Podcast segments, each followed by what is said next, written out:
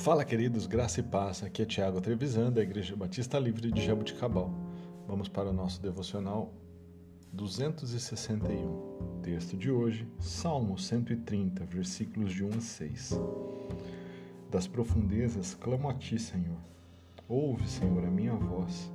Estejam atentos os teus ouvidos às minhas súplicas. Se tu, soberano Senhor, registrasses os pecados, quem escaparia? Mas contigo está o perdão, para que sejas temido. Espero no Senhor com todo o seu ser, e na Sua palavra ponho a minha esperança. Espero pelo Senhor mais do que as sentinelas pela manhã.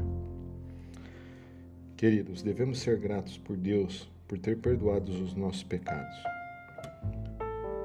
A despeito de termos nos afastado dele de tantas maneiras, o Senhor responde ao nosso clamor e podemos depender dele para o livramento.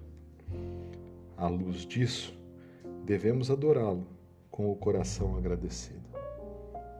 Todos os dias, que a nossa esperança esteja firmada somente em Deus e somente naquilo que Ele pode fazer.